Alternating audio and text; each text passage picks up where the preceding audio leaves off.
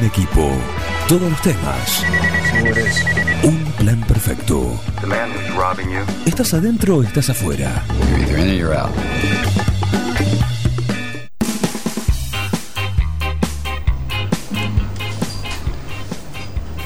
Momento como cada lunes de ir a tener el, el gusto de poder escuchar a Eduardo Cubino, el veterinario de Un Plan Perfecto, que llega acá, ya están, ya están los chicos, los, los pichichos, todos. No le digo mascotas porque hay gente que se enoja, que no hay que decirle más, porque se los estigmatiza, y pobre. En fin, eh, pero bueno, sí, el veterinario Eduardo Cubino llega presentado acá de esta manera.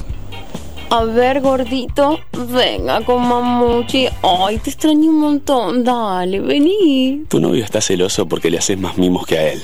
Lo que pasa es que tu gato no es un gato. Tu gato es familia. Por eso, aparte de mimos, dale nutrición premium. Infinity está hecho con los mejores ingredientes para que siempre lo veas vital, sin problemas urinarios y re lindo. Infinity, nutrición premium para tu mascota. Basta, amor, estoy con pelusa. Nosotros estamos con Daniel Craig, ¿sí? en la previa, ¿sí? en abril. Llega la, su última película en, la- en el papel de 007 y nosotros lo tenemos acá, que además es veterinario. Buen día, Juan. Este, bueno, no, no hagas tanta alusión a- al 007. Porque estás igual. estás, estás igual, como dirían. ¿Qué va a ser? Es lo, es lo que toca. La genética, el fenotipo es lo que toca. Eh, bien, bien. Bueno, pero Este, cuando- eso también es aplicable a, la- a los perros, ¿no? ¿Viste? Uno ve decir, bueno, algún, entre los humanos tenemos algún parecido entre unos y otros. Puede decir, uh, mira qué parecidos son. Eh, eso, gente de, que no tienen lazos familiares, ¿no? Exacto, exacto. Bueno, el parecido entre dueños y perros ya lo hemos hablado en alguna que otra circunstancia. Ya es más que una cuestión de, de genotipo, es la cuestión de, de este lazo inconsciente que uno pone en el momento de la elección, ¿no? Uno la, la empatía la desarrolla eh, con un porqué. Eh, hay un porqué este, que uno no lo ve, es algo que pertenece a esta cosa todavía misteriosa de qué es lo que a uno le llama la atención, qué es lo que a uno le seduce, qué es lo que a uno le atrae. Eh, eso queda como definido este, por el inconsciente, definido por, como lo decía Borges en algún momento, este, no nos une el amor sino el espanto, será por eso que te quiero tanto. Bueno, el, el tema de que uno elige cosas que se parecen a uno, aunque parezca este, raro, pero con los perros también sucede. así. Ocurre eso. Ocurre eso, ocurre eso. Eh, quería aprovechar, ya que está en el tapete, eh, y es una pregunta que a uno le hacen cotidianamente, con el tema del coronavirus, que está preocupando a todo el mundo. Eh, es una enfermedad que evidentemente se viene mm, por, por ciertas características técnicas que tiene, por su periodo de incubación, su periodo prodrómico, la, la posibilidad de contagio antes de que desarrollen síntomas, en fin. Eh, va a ser casi imposible detener que esta enfermedad se propague. La pregunta que nos compete a nosotros como, como veterinario es si los perros y los gatos, nuestras mascotas, pueden contagiarnos o pueden contagiarse Claro, bien. eh, con un aditamento. Eh, los perros tienen una enfermedad por coronavirus. De hecho, tienen una vacuna para coronavirus. Pero en los perros ese coronavirus es distinto del coronavirus del COVID-2019 que está en cuestión ahora. Tienen un coronavirus que es distinto, es otro, es uno de los seis distintos a este séptimo que apareció ahora el 31 de diciembre en China. Eh, este coronavirus en los perros produce una afección gastrointestinal, eh, el- nada que ver con lo respiratorio. La pregunta que se hace, porque incluso ya se ha detectado un perro este, que tenía, le hicieron un topical y encontraron el virus, este virus que nos afecta a nosotros, este nuevo, este séptimo virus, el COVID-2019, en el animal.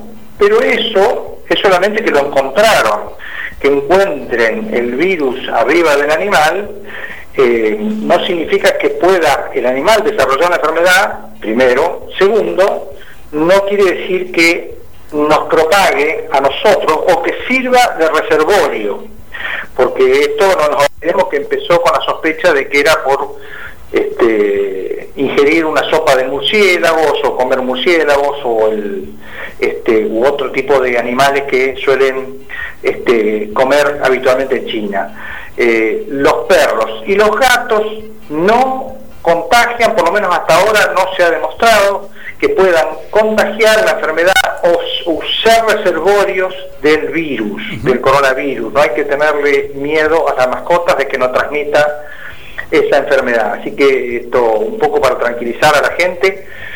Eh, hay que difundir esto. Los perros y los gatos hasta ahora no se ha demostrado que sirvan de reservorio de este virus ni que puedan contagiarnos, o sea que nos podamos los humanos contagiarnos a través de los perros, y los gatos, tanto de, los gatos y perros que tenemos como los de la calle. Este, hasta ahora el contagio se ha producido este, de persona a persona y con una característica que tiene este virus, que la verdad que este, preocupante, es que sobrevive en superficies planas, lisas, teclados, mesas, mesadas, sobrevive eh, unas cuantas horas, lo que hace que, mm, digamos, aumente la posibilidad de contagio y por eso se insiste sobremanera con esto de lavarse las manos, ¿no? porque en realidad uno no sabe las veces que uno lleva sus propias manos a su cara, a su nariz, a sus ojos, a su boca.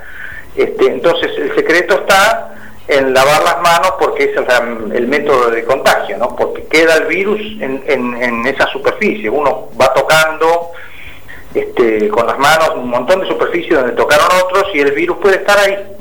Este, por eso se hace hincapié en el lavado de manos.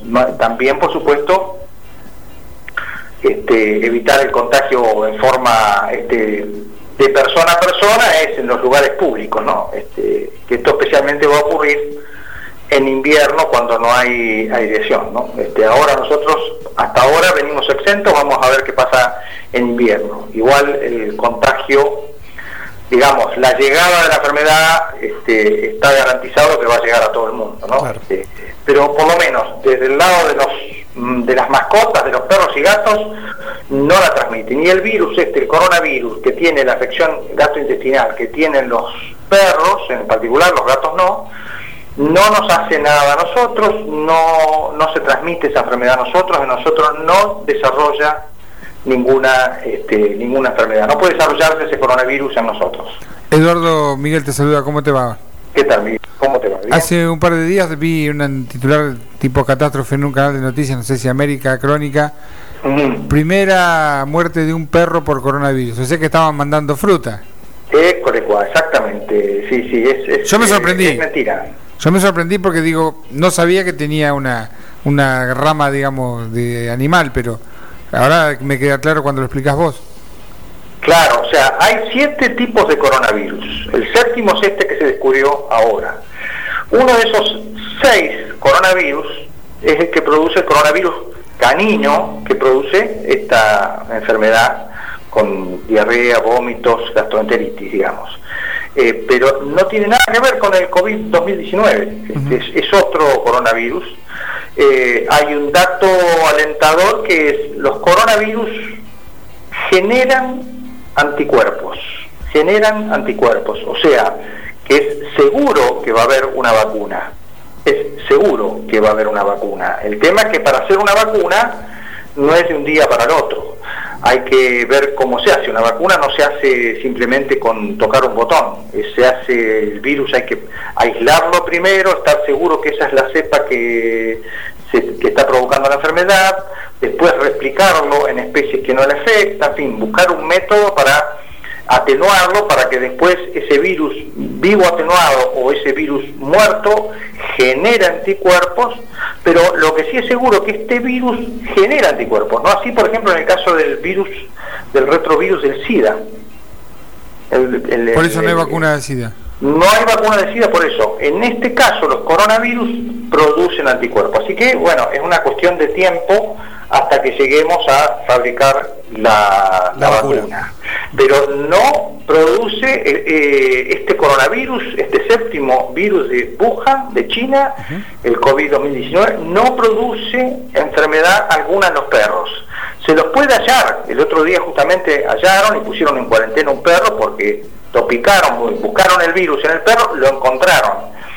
Pero eso no quiere decir que contagie ese perro a otras personas. Por una cuestión epidemiológica de resguardo, por supuesto se lo aisló al perro. Tal vez sí otro perro. Sí, sí, puede ser que esté el virus, pero no se ha podido demostrar que ese virus en el perro después esté en condiciones suficientes como para pasarlo a una persona y que esa persona desarrolle una enfermedad. no, es lo que, no es lo que se llama la zoonosis.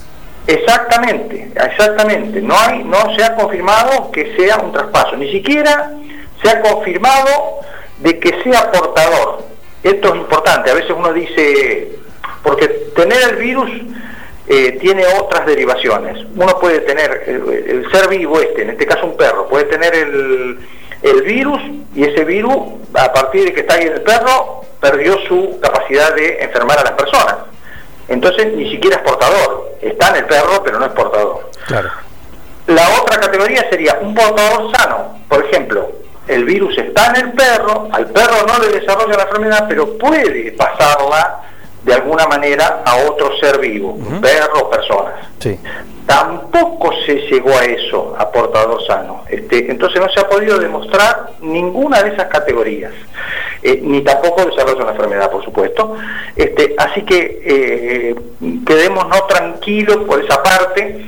Este, digamos que nuestros perros, nuestros gatos, no nos van este, a contagiar este coronavirus. Este, y, y insisto con esto, o sea, más allá del uso de las máscaras, que ya se ha demostrado que son poco eficaces, eh, digamos, lo más importante es el lavado de manos y hasta que venga el invierno nosotros tenemos que hacer el foco eh, no tanto en nuestra mascota, sino en otras enfermedades que son mucho más importantes, como por ejemplo el dengue y el sarampión, que a nosotros nos afectan mucho más que este, esta enfermedad nueva que está afectando, por supuesto, por una cuestión estacional al hemisferio norte. El hemisferio sur, mientras tengamos calor, este virus en calor no desarrolla, pierde efectividad. Eh, desarrolla en, en, ambientes húmedos, con frío, eh, este, y no, no nos afecta tanto a nosotros. Este, y los perros y los gatos no están este, afectados, por suerte, eh, con este problema. Eduardo, eh, teniendo claro que es otro tipo de virus, ¿qué, ¿qué síntomas tiene y qué mortalidad tiene en el caso de los perros? ¿Y no afecta a gatos en este caso?